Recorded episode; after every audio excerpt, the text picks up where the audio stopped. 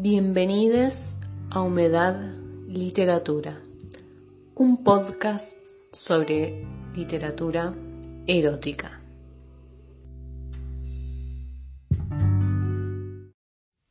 Amar al Padre de Margarita García Roballo. 5.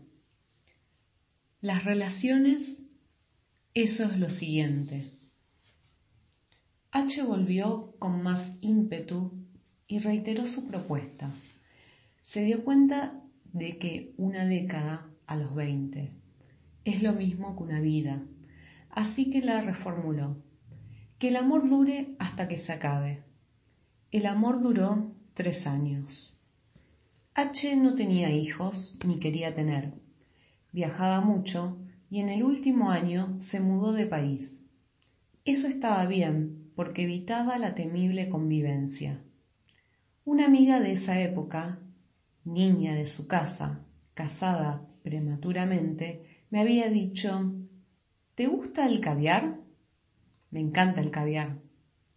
Piensa que el amor es comer caviar y cagarlo es la convivencia, pero cagarlo en simultáneo con el otro, en una espiral de mierda que sale de su culo y entra en el tuyo, que sale de tu culo y entra en el de él, y así todos los días de la vida. H y yo reemplazamos la convivencia por los viajes y también era una mierda. Era horrible ir y venir, despedirse cada vez. También era horrible viajar juntos. Él tenía la necesidad irrefrenable de controlar el camino, de decidir itinerarios y de elegir aquello que mis ojos debían mirar. Él había viajado tanto y yo nada.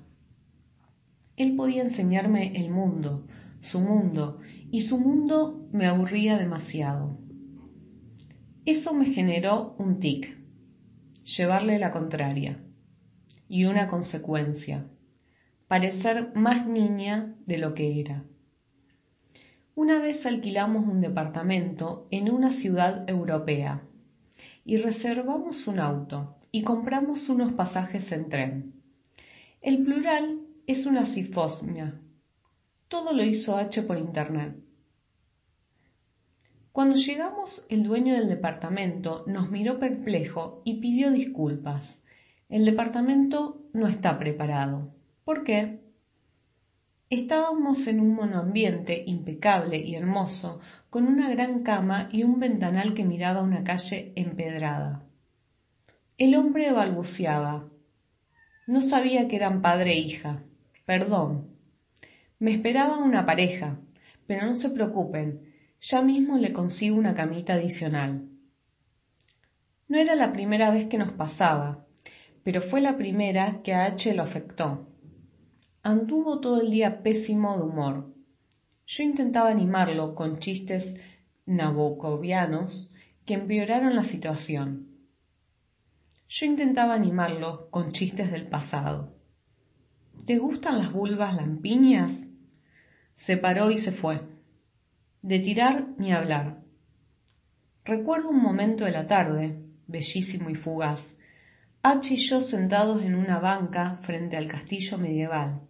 Yo recostaba mi cabeza en su hombro y le contaba una historia que ya olvidé.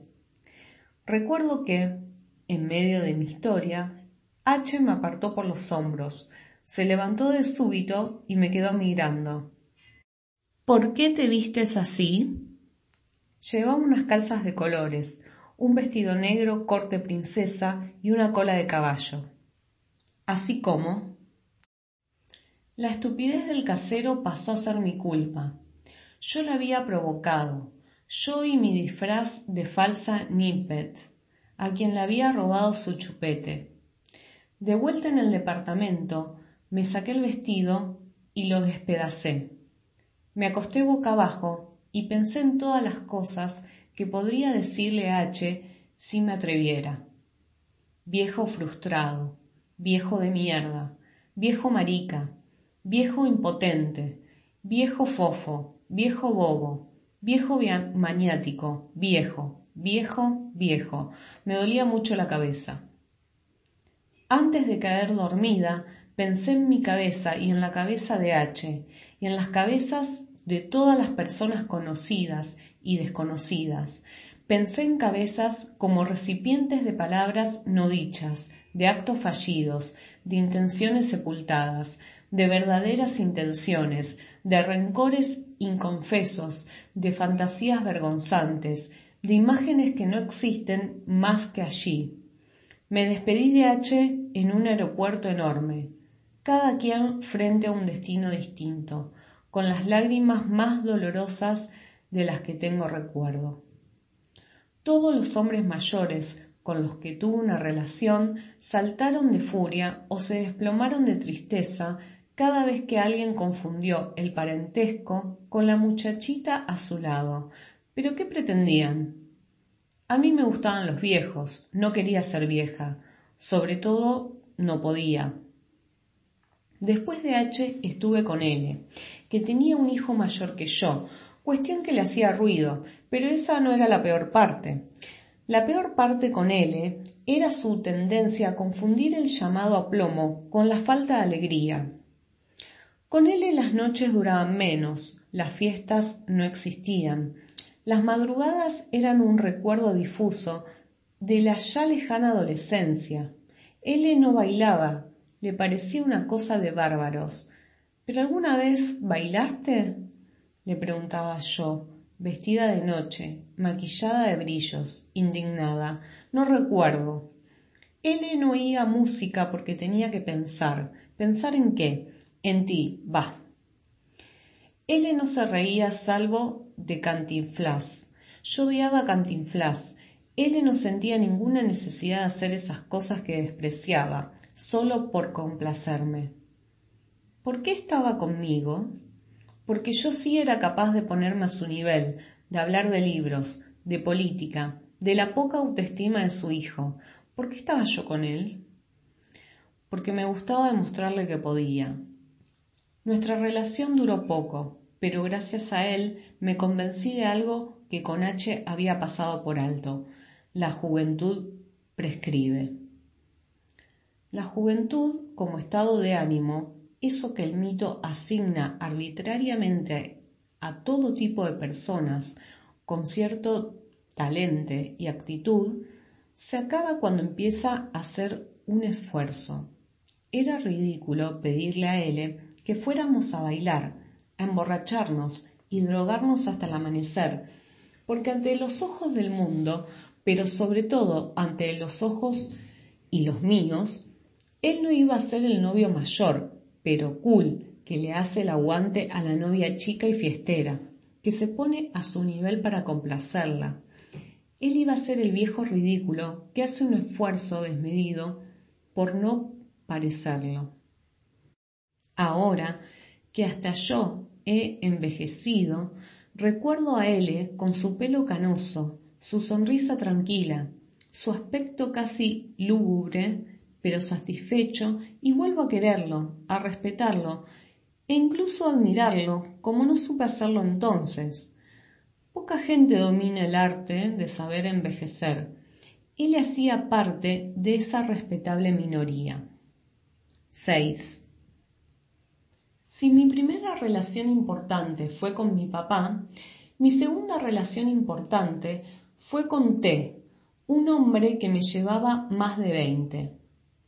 Veinte años es todo lo que el bolero permite. Después de ahí es corrupción, corrupción, vicio o abuso introducido en las cosas no materiales, corrupción de las costumbres, corrupción de la moral. Dicen que el gusto por los viejos es un vicio adquirido, que en estos terrenos no se improvisa. Una vez consulté a un psicólogo sobre el tema y me dijo que en general las niñas edípicas lo han sido siempre y si mantienen su fijación en edad adulta, es bastante probable que hayan sido abusadas o expuestas en el curso de la infancia a una relación semicarnal con alguien próximo al núcleo familiar. Puede que sea mi caso o puede que no, pero no importa. Puede que T sea al final o puede que no, pero tampoco importa. No conozco el final. En casa tengo una foto brumosa que nos tomaron a Té y a mí el día que nos conocimos. Estamos en un estrechísimo Juan cartagenero protegiéndonos de la lluvia. Íbamos camino a una charla que él daría en una fundación donde yo trabajaba. En la foto se ve que la humedad había dejado una pátina brillosa sobre nuestras caras. En la foto él tenía 46 y yo 23. Era flaca y altanera, melena hasta la cintura, ceja alzada como quien domina el mundo. Te me mira y se sonríe. No hace falta una hora que me conoce y ya sabe que me tiene. No me tuvo enseguida, pasaron meses, largos meses, pero en esa foto ella lo sabe. Esa tarde la lluvia caía pesada y levantaba un olor fangoso que salía de la alcantarilla. La calle estaba inundada y no podíamos avanzar. No había mucho más que hacer que esperar. Yo dije, odio la lluvia y te contestó, es solo agua. Aunque después él recordaría al revés, quizás fue al revés. Total que llovía como llueve en mi ciudad, en un persistente chaparrón que levanta los vapores del piso. Al cabo de un rato de estar en el Juan, envueltos en ese calor sofocante, te prendió un tabaquito marca Mearis y me preguntó cosas, libros, películas, vicios, edad. El humo deformando su cara me hacía pensar en un espía soviético a quien le han encomendado una misión de medio pelo en un país tropical. Al final terminamos hablando del que entonces era mi tema favorito, los padres. Así supe que su padre y el mío habían nacido el mismo año y que tuvieron vidas tan distintas. Mientras que el mío era un abogado conservador y de provincia, casado por única vez, él de él era un médico español, anarquista y exiliado, que tuvo siete esposas, Supe que él también lo odiaba por algo indescifrable y que lo amaba por todo lo demás, y que se llamaba como él, T. Con T mi referencia se estrechó. Lo que ahora hace difícil extrapolar preferencias, ya no me gustaban los hombres mayores en general, sino T con particular intensidad. Aún así, a la distancia, podría decir que gracias a T deduje por fin que de los hombres mayores me atraían principalmente dos cosas y que la una dependía de la otra. La primera es la comodidad. Es así, me siento cómoda entre hombres mayores que yo, me siento incómoda entre contemporáneos. ¿Por qué? No estoy segura. Podría sacarme del bolsillo esa dudosa estadística de que algunas mujeres maduramos más rápido que los hombres. Podría decir que yo entro ahí. Si fui vieja desde niña, si mi madurez le llevaba ventaja a mi propia edad, debí buscarme hombres acorde a las circunstancias. Pero es mentira, yo no era nada madura, yo era agalluda. Soy, me importa la edad porque me importa el tiempo. ¿Cuántas cosas caben en el tiempo de la gente? Ya sé que nadie lo llena igual, pero suele pasar que entre más tiempo uno vive, más cosas ve, aprende, come, lee, descubre, pierde y todo eso te hace una persona más compleja. Acá la segunda razón. A mí lo complejo me atrae, a mí la simpleza me parece estupidísima. Lo atractivo de lo joven es la belleza fresca, que no se reparte indiscriminadamente y que de todas formas se acaba con el uso y la inocencia. Supongo que yo fui inocente. Es decir, que a esos hombres grandes que llamaba amantes les gustaba lo mismo que yo despreciaban otros. Para mí la inocencia es casi tan estúpida como la simpleza. La inocencia es un lastre del que los jovencitos y jovencitas deberían despojarse antes de su acné. Diría entonces que me gustan los hombres grandes, incluso si yo les gusto. Diría que me gustan también porque ya perdieron la inocencia y el acné, y la melena en algunos casos. ¿Qué le vamos a hacer? Y ganaron otras cosas, densidad, cohesión, solidez, espesor, lo mismo que los caldos cuando hierven. La charla de té se canceló por lluvia y estuvimos hablando bajo el zaguán hasta que escampó. El piso se había encarchado y estábamos replegados en una esquina, hombro contra hombro, para no mojarnos los zapatos. Té tenía alpargatas de tela y yo sandalias. Té olía al tabaco que se había fumado y a un perfume desconocido. Miraba dentro de su bolso, buscaba algo. Sonaban objetos de consistencia metálica. Canicas, pensé. Imaginé que estiraba mis dedos y los hundía en su cara y luego me los chupaba. Imaginé que él me preguntaba ¿a qué saben? Y yo le decía sal y agua y él decía amar y yo decía amar. Te sacó una cámara de su bolso y me miró con esa expresión entre maliciosa y maravillada que ya yo había visto en otros ojos. Para él, en cambio, era todo nuevo. Él nunca había estado, ni imaginado estar, con una mujer tan joven como yo. En ese terreno, T era un novato y yo tenía toda la experiencia. Empezaba a escampar. Pasaba por la vereda una señora que se había hecho un sombrero con una bolsa negra detrás una carreta de verduras cubierta por un plástico y un perro esquelético. Y detrás una pareja de turistas a quienes T le pidió que nos tomaran una foto. A ese día todavía le faltaban horas para producir un beso y un par de años para producir algo bastante parecido a un matrimonio. Le faltaban encuentros fortuitos y felices, visitas sorpresivas, hoteles de paso, sexo grandioso, sexo pésimo, mudanzas en conjunto, casas chicas, casas gigantes, hijos proyectados, hijos descartados, hijos reemplazados por un gato. Le faltaban más mudanzas, un jardín con parrilla, amigos en común, peleas horrendas, sexo de reconciliación, sexo sin ganas, temporadas sin sexo, sexo con otros, sexo con nadie más. Le faltaban enemigos, cumpleaños en familia, cumpleaños íntimos, regalos perfectos, regalos malísimos, aniversarios tristes por la ausencia del otro, aniversarios felices por la ausencia del otro, Aniversarios olvidados. Le faltaban seis, siete, ocho aniversarios y un auto chocado, dos, tres veces.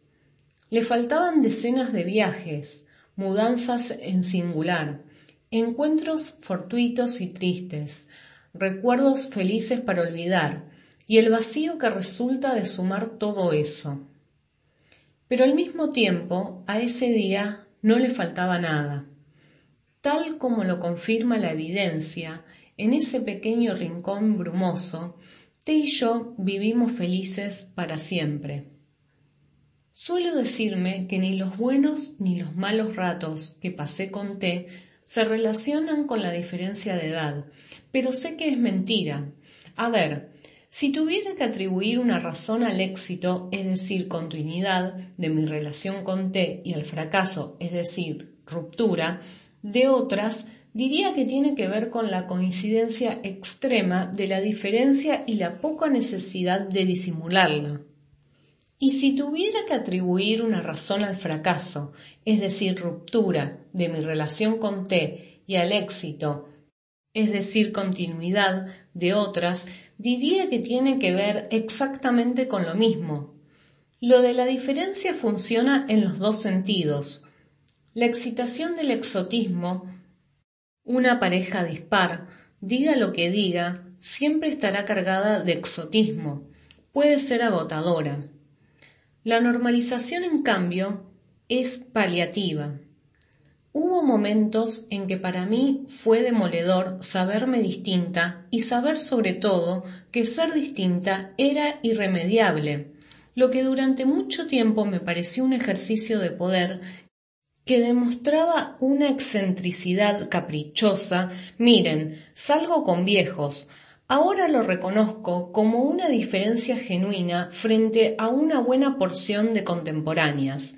Quiero decir, no soy tan fea, ni tan tonta, ni siquiera tan goma, o sea, me creería capaz de conseguir un novio joven y apuesto que me situara en el equilibrio de mi hábitat generacional. Las fotos de Facebook, donde mis amigas se muestran radiantes con sus vestidos de novia, sus maridos mozuelos y luego indefectiblemente sus bebés rosados y carnosos. Las veces que lo intenté, las veces que me dije, ok, quiero ser como el resto, seguí fracasando empeñosamente. Hay algo frágil y volátil en la consistencia de la relación que establezco con los hombres menores, que mi torpeza, inexpertis, no permite que cuaje. A veces pienso que llegaré a los cincuenta con uno de los veintipocos y un día en el que me sienta inusualmente generosa, lo miraré condescientemente, Tranquilo, ya se te va a pasar. Y le entregaré en ese gesto todo mi amor. O sea, a veces pienso que a mí también se me va a pasar. A mi madre no se le pasó. Mi padre ya no está con ella y no solo lo sigue queriendo, sino que lo quiere más. Pero nadie dijo que el amor por los hombres mayores se chupara del líquido amniótico. No soy mi madre, ni busco a mi padre. Aunque este texto insinúe lo contrario, probablemente de una manera muy distinta a la suya, todo lo que quiera es llegar al final con la fantasía de que mi historia es única y aunque el mundo esté lleno de muchachitas insolentes que enamoran viejos, ninguna será como yo, ni sus hombres como el mío, quien seguramente ya no vivirá para oír este relato, salvo en mi recuerdo magnificado.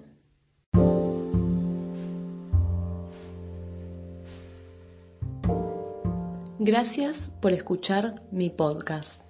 Me podéis seguir por Facebook, Instagram o Twitter como Humedad Literatura.